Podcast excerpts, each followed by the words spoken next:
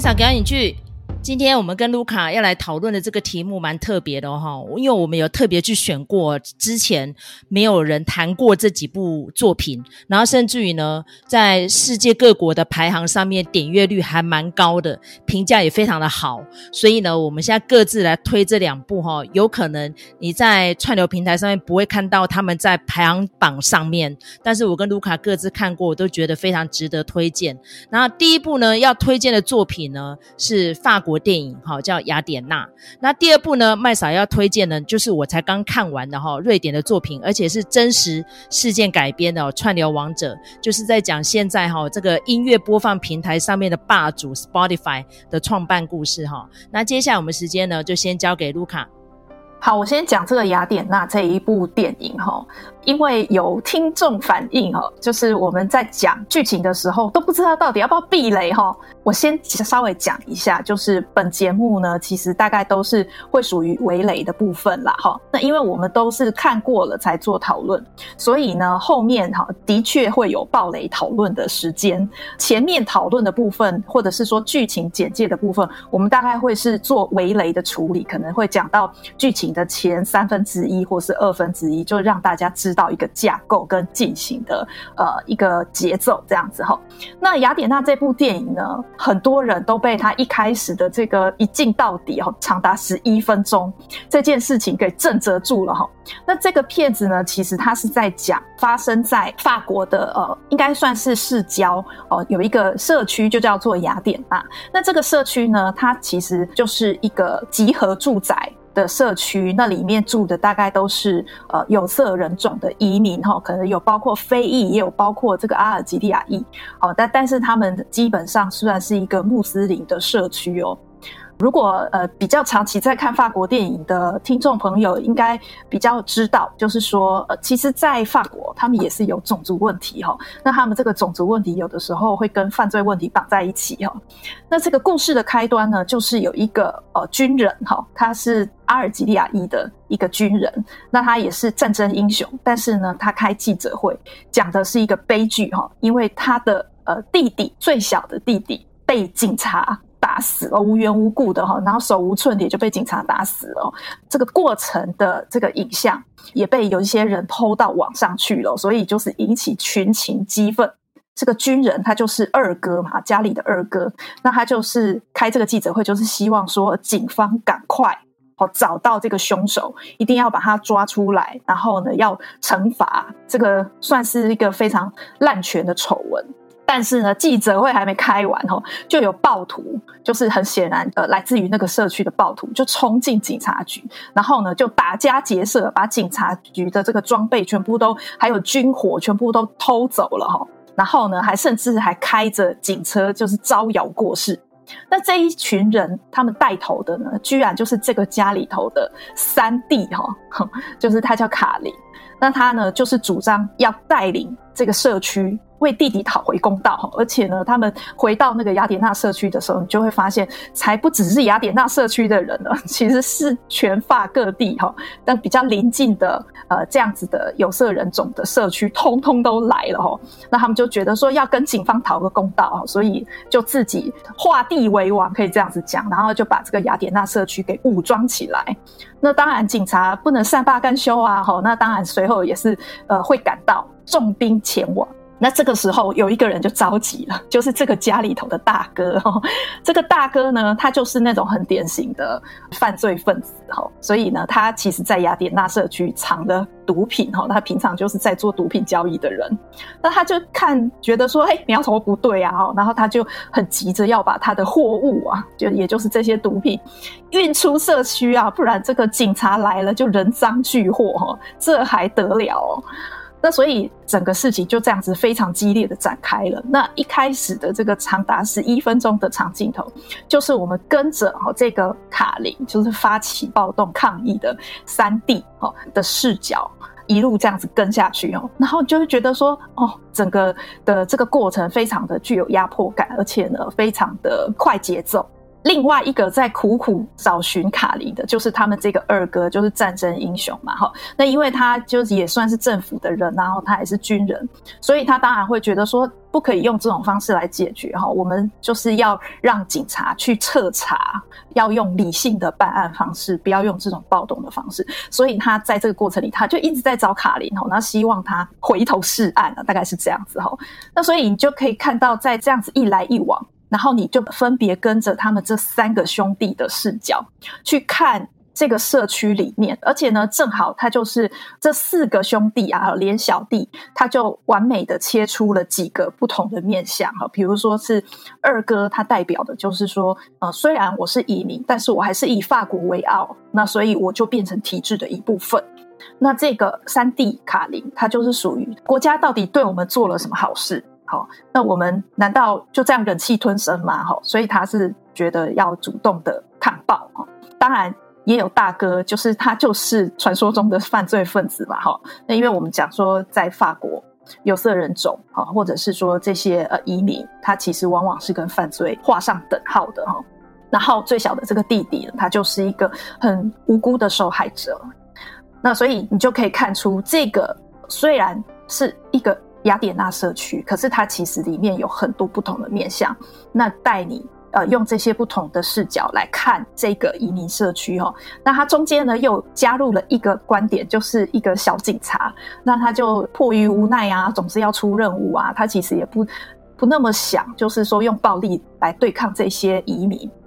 但是还是要出任务，那他就是有一点倒霉，他就被抓了哈，就被卡琳抓了，因为卡琳就说哦，我们需要一个人质啊哈。然后这个警察很倒霉就被抓了，然后二哥好，这个军人就觉得说，你怎么可以抓警方的人？你这样子一抓警方的人，警方一定会跟你追究，然后这件事情就没完没了，你就得不到同情，任何的同情，你就是一个暴乱分子。所以他就中间的时候也冲进去要找那个警察，想要把那个警察救出来。那但是在这个过握拳的过程之中，他也看到就是警方的态度是什么哈？警方就会觉得说哇，这个事情已经变成丑闻了，所以我们一定要呃来解决它这样子哈。这个二哥他就问了一句话，就说哦，所以你们是觉得这件事情是丑闻，是对民生不好，而不是说这件事情已经闹出人命，所以你们才要处理嘛哈？从中你也可以看到一些警方的那种官僚的行事作风，跟他们的一些，比如说他一直在推卸责任呐，哈，说哎，这个可能不是，不一定是警察啊，哈，可能也是别人有心分子打扮成警察的样子啊，什么什么的，就一直在讲这种推脱之词，哈。那所以他的整个的动作场面跟节奏可以说是一气呵成。那但是呢，在这中间你可以看到非常多冲突的视角。那或者是不一定是冲突的哈，那但是你从当中就可以看出这个问题真的是很难解决，然后非常的纠缠，非常的根深蒂固。所以我觉得这部片子看了之后，其实会让你想到很多的东西。好，那包括它的这个名字叫做雅典娜。虽然是这个社区的名字哈，所以它叫雅典娜。可是我们都知道，雅典娜就是战神的名字嘛哈。那在里头呢，你也会觉得说，哦，虽然它这个时空背景是二零二二年，但是里面的出现的一些工坊，都让你想到，这这是不是古希腊还是什么古罗马帝国的战场哦？然后你就会想说，诶，所以警察他是用什么样子的心态来平息这个雅典娜社区的暴乱呢？他是不是把这些人当成是外敌在抵御呢？他是不是没有把这些人当成自己的人民？好，所以我觉得这个都会令人想到很多的事情啦。好，最让人第一时间联想到的，应该就是二零一九年，好，这个也是法国非常轰动的一部片子，叫做《悲惨世界》。那麦嫂。呃，我知道你看过《悲惨世界》，那你觉得《悲惨世界》你的感想是什么？就是《悲惨世界》让你看到了什么样子的一个法国不一样的社会面向？其实他们的班底是一样的哈，就是最主要的主创者哈，就是拉德利啦。因为其实拉德利，因为他比较有意思的地方是，他是从玛丽移民过来。大家知道，其实法国有色人种是非常的多的，但是呢。如果说近期的话，他们其实比较没有那么多呃极度歧视的问题，就是被掩盖住了。我应该这样子讲，并不是没有，是因为我们没看到。然后后来为什么最近那么多作品出来，就是因为大家知道战事频繁，然后就有很多移民就流亡到了欧洲，然后都受到非常窘迫、极度不平等的待遇这样子。然后所以说已经有陆陆续续的作品一直在做这方面的呈现。然后二零一九年的《悲惨世界》真的是让蛮多影视朋友们很震撼哈，也是一样借由一个警方的不当执法跟暴力事件，然后意外被空拍机给拍到，然后就诶涉案者就不停地要去消灭那个证据这样子。那个时候我就觉得说，哦，这个创作者好有野心哦，而且因为当年有代表法国去参赛奥斯卡的国际影片嘛，哈，那个时候我记得那一届已经改名叫国际影片。那时候我就说，哦，这真的是不看很可惜耶，所以我那时候大力推荐大家一定要进去戏院看。那后来疫情就起来了嘛，那现在索性在串流平台又看到这么有野心的作品，而且又是这群主创者又把这个故事更宏观的来呈现，所以看的真的是非常的心酸呐。然后前一阵子，因为刚好国境大开嘛，大家就在研究说啊，是要去哪一个哪一国度假什么的。我就跟那些说，哎，你们如果要去欧洲的话，还是要注意一下犯罪跟移民的问题，因为他们可能觉得我们从亚洲来的很有钱吧，或者是说可能亚洲公安科比较傻吧，就是还是经常会有那种窃盗啦，还是说那种抢劫的事故频传这样子。所以我觉得想的真的蛮难受。第一点，我们当然。节目是抱持一个公开、平和跟自由的态度来评论这些作品，但是我们也不得不反思一下，这样子的问题层出不穷，而且是短时间之内是解决不了的，更不用说他们可能还有一些武器的问题哈。你看，像之前我们节目就讲到泰国的事情啊，别的节目还没有提到，我们节目就率先讲了。我觉得说，哎，真的。很难把这些事情根治啊，所以这就是我在有台频道叉叉 Y 讲的。我说我们有钱买得到武器，买不到和平。好，这就是我对这两部作品的感想。这样。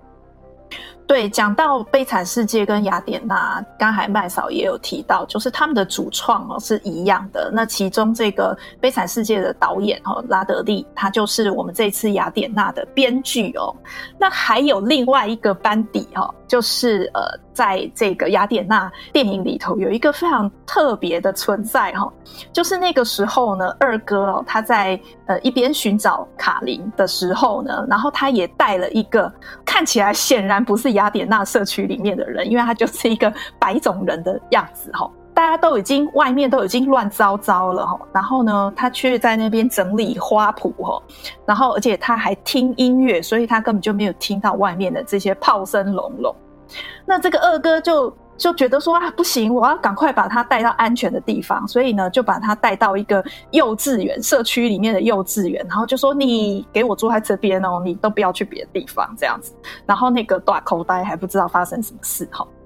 我觉得这个角色大家可以注意一下，他其实就是《悲惨世界》里面那个种族歧视的警察哈。那他在这里头呢，也不是只有这样子而已哈。这个就是我们呃接下来呃防雷设定了哈。他这一出戏呢，其实在中间的时候有一个很蛮大的转折，其中一个转折也发生在这一个社区里头的白种人身上哦。那所以我觉得，如果说呃你看过《悲惨世界》的人，然后再来看《雅典娜》，你会有一种就是整个场面大升级的感觉哈。那另外，你也可以从这些主创的相同，还有演员的相同。去比对这两个东西的关联性哈，因为其实包括《悲惨世界》以及《雅典娜》，他们其实都是杜撰的事件，好，他们都不是根据真实事件改编的。可是真实世界有没有发生那样子的事情？是有的。那包括这个拉德雷哈，《悲惨世界》的导演，他也曾经讲过，他这个作品是在二零一九年。那其实，在讲这种。青少年的这种仇恨犯罪啊，或者是跟种族有关的一些社会的议题，这个其实早就有了哈。一九九五年的《恨》，那就是一部很重要的电影哈。那但是他说呢，从那个时候到他到《悲惨世界》的二零一九年，他说事情其实都没有改变，都没有任何的好转哈。那呃，也包括就是呃，他们曾经在二零零五年的时候有一个就是警察误失手哈，把小孩这个有色人种的小孩打死的事情。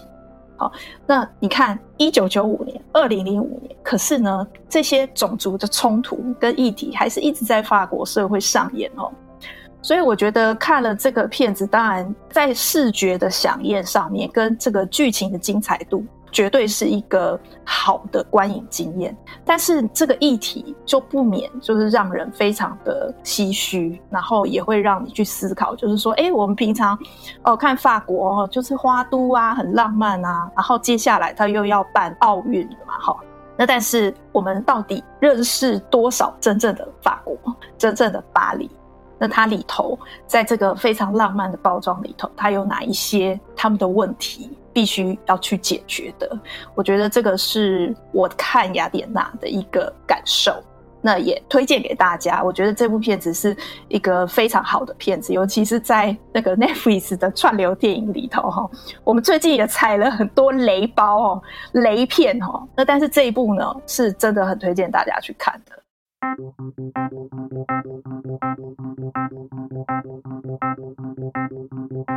好，接下来我们第二部作品要推的齁，是迥然不同的题材哦，而且这方面的题材在 Netflix 上面也蛮多的，就是那种白手起家的创业历程的齁，不止 Netflix 啦，Apple TV 也蛮多的，迪士尼家上面也有齁，所以我觉得这个真的蛮有意思的，因为当初看到这个名字，什么串流王者，是不是 Netflix 在捧他们自己啊？结果不是诶、他捧的是呃音乐的串流平台哦，就 Spotify。那因为麦草跟卢卡刚好各自我们加入的平台是不一样的齁，那个。卢卡是用 Apple T 那个 Apple Podcast 对不对？好，然后麦小是用 Spotify，那我已经是 Spotify Premium 的会员，足足快要五年了。我在上面也建立了很多我的 Playlist，所以当初看到这个 Subtitle 叫 The Playlist，我就说啊，那这个应该是音乐的，应该不是 Netflix 哦，很有意思哦。所以这个串联王者到底在讲什么呢？就是。我刚刚提到的 Spotify，现在瑞典的哦最大的呃电子商务企业的创办历史哦，而且它蛮有意思的是，它每一集的长度都像一部电影，然后那个制作规格都非常的高端，甚至于呢，他找来的演员哦跟真实人物还真的颇有相似哦。不过真的里面蛮多情节哈。有一点加油添醋，甚至于最后一集还讲到未来哦。因为我那时候看到其中有一个说：“哈，怎么会右下角写一个二零二四？”我还想说我是疯了吗？现在不是才二零二二吗？然后最后呢，还跑出国会听证的情节哦。大家知道这 Spotify 还没有被叫去国会嘛？有去国会听证是谁？是 Facebook 嘛，对不对？哈我想说，诶，他是把未来的事情都直接预测出来了嘛？那甚至于呢，针对于那个跟创作者之间的分润机制，哈，搞到剑拔弩张，那甚至于还包围总部，哈，那发起示威抗议，哇，我就觉得真是历历在目，实在是太有意思了，哈。所以这个串流王者，目前为止呢，上架 Netflix 应该还不满一周，但是麦嫂就用这个周末的时间把它看完了，哈。真的蛮不错的，拍得很好看齁。那尤其是里面有提到这个创办人 Daniel Ek，因为其实当初我在研究 Daniel Ek 的时候，我就觉得他的成长历程真的非常像 Zuckerberg，就是一个 geek。然后这个 geek 呢，就是非常想要改变那个盗版猖獗的一个聆听历史齁。那因为讲到盗版猖獗，我跟卢卡其实。不能说深受其害，应该也说我们也是诶、也是 Pirates 的成员之一啊。因为那时候我们要听音乐，当然不可能傻傻全部都去买 CD 嘛。因为那时候已经跑出非常多，比如说像 Torrent 啊，之前有 Napster 啊，对不对哈？大家就是呃点对点的在那边下载来下载去啊。然后甚至于还经常问这载点在哪里有没有？然后你要等载完一首歌是不是要等超久？然后那个时候大家陆陆续续都有 MP 三播放器的，或者是说呃有那个 ipad。哦，不知道卢卡那时候有没有买？我没有，因为我，不是苹果迷，但是我弟弟很早就买了，所以他就跟我说：“哎、欸，姐姐，人家最近那个谁谁出新歌这样子。”我说：“啊啊，你这是怎么样弄的？”我都在傻傻，因为我都还在买 CD，你知道吗？我还在听那个 Sony，我觉得音质比较好啊。可是我弟他们已经开始在用这些哈、哦、播放器，那时候我就隐隐觉得不妙，因为那时候我已经是大学生了哈、哦。我说。啊，这样人家的版权呢？啊，你们这样子下载会不会歌手倒闭啊？他说：“哎呀，不会啊，他们都有钱的要死。”我想说，诶，这样子久而久之，如果真的习惯成自然，还得了？你知道吗？那后来因为大家已经开始人手一机了嘛，手机上面也可以听了，然后甚至于呢，连看影片什么的，大家全部都看盗版呢。那时候我就觉得说，哇，那这个惨了惨了，这以后创作者不会用心创作了，因为你赚不到钱嘛。所以是不是大家就只能够办什么呃演唱会啦，什么签名会啦，用这样的方式然后创造自己的营销？所以那时候我就觉得说，嗯，如果这个呃整个创作生态不改变的话，应该会饿死一票人齁。所以我们看这个影集的时候，最前面就是在交代当年的背景，每个人全部都用免费非法的方式在取得。所以呢，那个时候我看到这一个片单出现的时候，我想说，哎，那应该第一时间来研究一下，是不是就是在讲 Spotify 各个不同的角度来分析它的成功，还有它的未来。果然哦，好有意思，我真的觉得心有灵犀哦。所以他就用这个团队里面各个不一样的角度，比如说创办人的角度、股东的角度，或是艺术创作者的角度、法务的角度，然后还有就是工程师的角度来研究这个商业模式。它从何而来？未来要从何而去？这样子。那所以说，这一个影集呢，就是它分成整个团队里面几个重要角色，然后由他们主观的观点来看这个商业模式从何出现，然后未来要走向哪里。所以我觉得非常有意思哦。无论你是各个领域的人，都可以从里面找到自己的共鸣哦。比如说，像我跟卢卡都是使用者，然后说，诶，站在听众的角度，我们就是想要方便取用，而且不想花钱。但是你不想花钱，那基本上那些生产者，那他们要从哪里呃得到分润呢？还有他们会不会因为这样就是消磨掉他们创作的热情呢？所以看到最后一集整个尾声的时候，我真的心有戚戚啦，因为在片头的那个创作者，实际上。卢卡有问我说：“诶，那这影集虚构了什么？就是虚构那个创作者，实际上没有那个人呐，吼。虽然说我觉得他的歌声好像 Sade 哦，就是那种你知道吗？因为他就是有色女性，然后就是唱的非常温软的那种爵士乐曲，好好听。但实际上没有那个人，所以他跟着 Spotify 的创办一起起来的，结果到最后他还是在坐公车，然后还是苦哈哈的住在一个小公寓，甚至于他女儿开口跟妈妈要一支 iPhone，然后他说我没有钱可以买给你。”因为妈妈都没有赚到钱，可是他在 Spotify 上面是非常红的，他点阅率说平均一首歌有二十万人次，诶，甚至于连创办人 Daniel 都是他的同学哦，而且 Daniel 都会点他的新歌进去自己的片单歌单哦，竟然他都没有得到分润，那为什么会这样？那里面其实也提出说法，就是一开始他们为了要取得这个合法授权，各大唱片行通通都抵制他们，觉得他们就是海盗。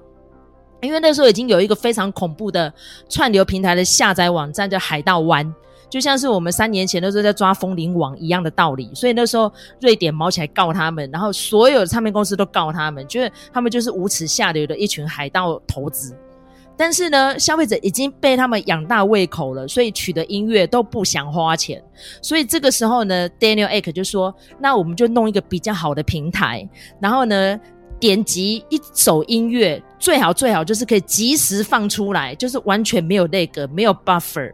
就是用这样的方式就干掉了所有呃一些不及他们技术的一些串流播放平台们，所以就变成一枝独秀。可是问题是，你没有得到唱片公司的授权，唱片公司基本上就会告死你呀、啊。所以在那个时候呢，就有非常多人啊，就开始集思广益，看怎么样。维持它的获利模式，才不会变成垮台嘛？因为其实你看，像一开始 Google 也是这样子，他最后找不到获利模式，是不是也差点倒？后来他们就想到卖广告哦，卖点击率哦，卖大数据。那 Facebook 也是这个样子嘛，对不对？哈，所以要怎么转成获利，现在也是一个 Spotify 非常头痛的一个课题哦。因为我刚刚上网去看，它股价现在目前八十几块啦，是还没有在往上冲。的那个态势啊，因为这阵大家知道就熊市嘛，吼，这很凄惨哦。然后再加上它的使用者虽然往上窜升，但是。收听率好像没有转成获利，因为你看他现在就是强攻那个 podcast，可是他买下几个巨巨擘哈，比如说像是 Joe Joe Rogan 啊这些哈，甚至他也买下了哈利梅根，然后还说有金卡达山哦，他们毛起来都在做，然后听说他们也去找了非常多好莱坞名人，或者是说像是那个艾伦德金尼瑞斯，他已经没有脱口秀了嘛哈，那之前比如说像是那个谁 Conan O'Brien 哦，他的 podcast 也很红啊，对不对？所以他现在开始去找这些名嘴们。会不会像这一阵子那个 Trevor Noah 不是不主持的嘛？对不对？会不会 Trevor Noah 也跑去 Spotify 主持？不一定嘞，哈。但是你要去想说，像那种聆听这样的体验，我们平常还是要认真上班啊。会听音乐或是听这些节目，应该也就是上下班通勤的时候嘛。但是会变成你生活。不可必须的吗？像 Netflix 一开始我们一头热毛起来看，可是会变得不可必须吗？你看后起之秀一大堆，我们现在一大堆串流平台可以看，那说不定哦，未来这些大公司他们集中火力又去搞了一个更厉害的一个聆听平台，有可能 Spotify 就再见了，对不对？哈，所以我觉得这个影集虽然只有短短的六集，但是我觉得嗯，不难说它会不会有下一季呀、啊？然后现在因为事情也正发生嘛，哈，我就延续我们上次谈到题目，因为他直接把二零二五年假想的那个国会听证会都弄进来了，然后就要求说每一首歌的点击率一定要有基本的分润，就好像是最低薪资那个样子，哈。然后所以呢，可比如说点击一首歌就要分给创作者三块美金之类的，你一定要有这样基本基准，然后要让这些唱片公司释放出来。你看唱片公司生存之道是什么？发掘歌手嘛，然后发行唱片嘛，或者是办一些活动嘛，对不对？可是你看发行唱片这件事情已经没做了嘛，因为现在已经没有 CD 了，很少了嘛，对不对？所以是不是要跟这些串流平台合作？结果呢，据说他们签下的合约是唱片公司还是分走百分之七十，诶，百分之七十哦，所以 Spotify 只有三十哦，那分到那个创作歌手手上的又是多少？不知道嘛，要去看那些唱片公司怎么跟他们签约了嘛，那是不是还有分大牌小牌？所以这是不是又是个问题？那如果今天你这些合约都不透明，是不是还是会产生拖拉丝？那是不是又会产生剥削？那是不是会有大者恒大，资源不均？这是不是都可以值得讨论？所以我觉得这个影集真的还蛮好看的，然后再加上因为它是跟音乐有关的嘛，所以里面就有满满的各式各样的音乐哈，然后再看到这些演员们的呈现，用各不一样的角度，而且是打破第四面墙，直接跟观众说：“哦，你现在看到的不是一切，还有我的角度哦，这样子。”然后你又可以看到另外一方面的说法，这样子真的蛮有意思的哈。好，那针对这个影集，卢卡有没有想要补充的？我来补充一个啊，就是我在里头看到熟面孔，我觉得非常有趣的是，如果说以我来说哈，Netflix 对我来说，它就是一个非常多样化的一个管道。比如说，我如果我们上 Disney Plus 的话，那你就是固定的哈，看迪士尼、皮克斯、哦、星战、漫威这些你说得出来的这些大 IP 哈，你都是只能上 Disney Plus 看。可是 Netflix 就有很多尝鲜的可能性哈，那其中比如说像《串流王者》这个是瑞典的呃影集哈，那它里面其中有一个演那个律师的那一个演员，他叫做 Gizem Eldogan 哈，那如果大家看他的长相，就会觉得说，诶，他是那个有一点不太像北欧人哈，因为他是土耳其裔的，他呢在 Netflix 的。瑞典影集里头几乎都有出现哈，那包括这个串流王者哈，他在这里头是演一个律师哈，然后呢，呃，他之前做主角的那个影集是《哈里发国》哈，那个也是在讲瑞典的呃移民的一些议题。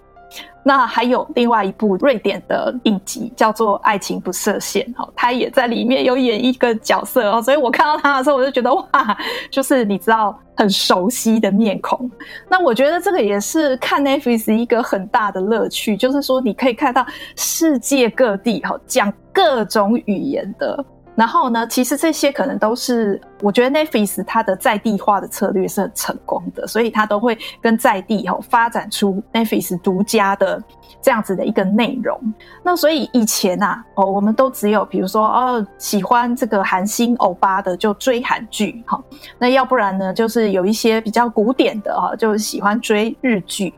那还有一些呢是专门追美剧的哦。但是大家看到。Netflix 之后呢，其实我觉得这些就有一点被打破、被松动了。就你偶尔就会看到，哎，比如说像《串流王者》这样子，是品质上也好，题材上也好，说故事的方法哦，都是很令人耳目一新的。然后它是瑞典的影集。那呃，如果说大家有兴趣的话，哈，在 Netflix 上面有非常非常多的国家，哈，比较主要的几个国家我们就不说了，哈，比如说印度，哈。非常的多哈，因为印度的人口很多很多嘛。那如果说你没有进中国的话，你当然要争取印度的这个乐听众啊哈。然后也就是因为这样，造成他们现在宝莱坞就疫情解封之后，宝莱坞电影都卖得很惨哦，因为大家都已经习惯看串流了哈。那串流平台上面有很多印度的内容哈。那还有包括像土耳其哈，土耳其应该算是整个中东或者是泛伊斯兰的世界里头哦，它算是比较民风开放一点的哦，所以它的题材也是非常多了，甚至有那种很奇幻的 那种神怪片啊，其实也都蛮精彩的哈。所以我觉得呃，这个就是看 Netflix 的乐趣，就是你不时之间就会发现一些呃，虽然。可能不是主要的片种，可是却很好看的内容哦。就像我们今天介绍的《雅典娜》，这个是法国的电影哦，然后还有就是《串流王者》，这个是瑞典的影集哦。所以我觉得，呃，如果说大家有空追剧的话，其实不妨就是拓宽一下那个选择的范围哦。那你就会在这个 Netflix 上面发现非常多很有趣的，虽然不是那么引人呃注目，但是也非常优质的内容。其实哈，Netflix 一个 A P 呃 App 哈，真的很大推。我觉得它的 App 很特别，就是它有个语言，然后还可以选区域，这样哦，真的超屌。你看其他串流平台都没有这样的机制哦。比如说像刚刚卢卡讲了印度，它就有各种语言嘛，印地语的、泰米尔语的什么。哇，我就觉得真是有过认真呢。然后像刚刚他有提到土耳其，然后我其实蛮常看西班牙语的，但西班牙语的国家就好几个呢。好，有南美洲的嘛，然后就欧洲西班牙本国的嘛，好，还有墨西哥、北美的嘛，哈，哇，真是大开眼界，你知道吗？所以我觉得大家真的觉得不要错过哈，所以不要只看那个前十名，现在红什么啊？可能看来看去都是韩语的哈，都是美语的，要不然再加一点可能中文的哈。哎，拜托，可以去研究一下别的国家现在在红什么，好吗？我觉得你会得到非常意想不到的收获哈。好，那今天就是我跟卢卡啊，短短的开发这两套剧作哈，希望大家会喜欢。那如果你还想敲碗，希望我们下次可以再 P 主题谈论什么样的题目的话，那请你留言、订阅跟分享啊，或是在各大收听平台给我们个五星评价哈。然后最近有些评价蛮有趣的哦，我上次看到哎，那个给我们一星评价的，你是不是要跟他解释一下，还是说我们要谢谢他指教一下？好，我们这个有一位听众哈，呃，他给我们一星评价，他的点在哪里呢？他说我们在这个大侠胡金銓的那集里头，居然说卧虎藏龙是照抄胡金銓的哦。他说你们以为李安是陈明通的徒子徒孙吗？哦，好，那我觉得这个针对这位网友的呃回应啊，我先补充一个东西哈，就是呃大侠胡金铨。呃，他访问了非常非常多的影人嘛，哈，都是很多德高望重的，比如说徐克啊、吴宇森啊等等啊，那也有一些台湾导演林福地呀，哈，这个看起来是非常厉害的这个黄金阵容啊，那你也可以看得出吴金泉哈对这个呃后世的影响有多大。那其中有一件事情呢，就是他在里头用了这个卧虎藏龙的一些镜头。那这部片子呢，因为呃林俊杰导演他耗时四年拍成这部片子哈，然后里面的这些片段啊哈，东一点西一点，然后凑起来呢，就变成一笔很大的费用哈。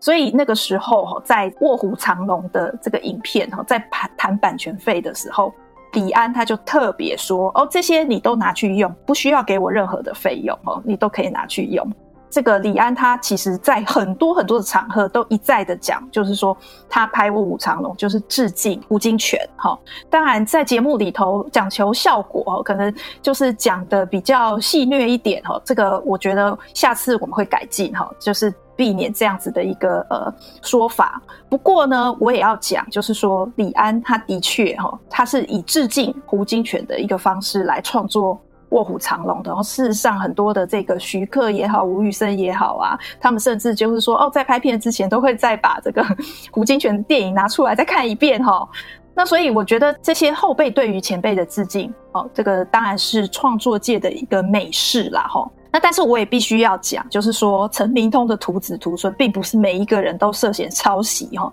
所以我觉得，如果说这位网友他。做做这种说法，其实我觉得也是不是那么公平的一件事情啦哈。陈平通的徒子徒孙有很多哈，那真的涉嫌抄袭的就那一两个而已哦，请不要就是一概而论，一竿子打翻一船人哈。好，这个是我的回应。那但是呢，接下来我要来念一个，就让麦嫂放松心情的一个评语哈。那这个是呃，他说我是麦嫂的粉丝，然后他说喜欢听麦嫂跟卢卡谈电影，在八角笼听到麦嫂言论更是激赏。支持哈，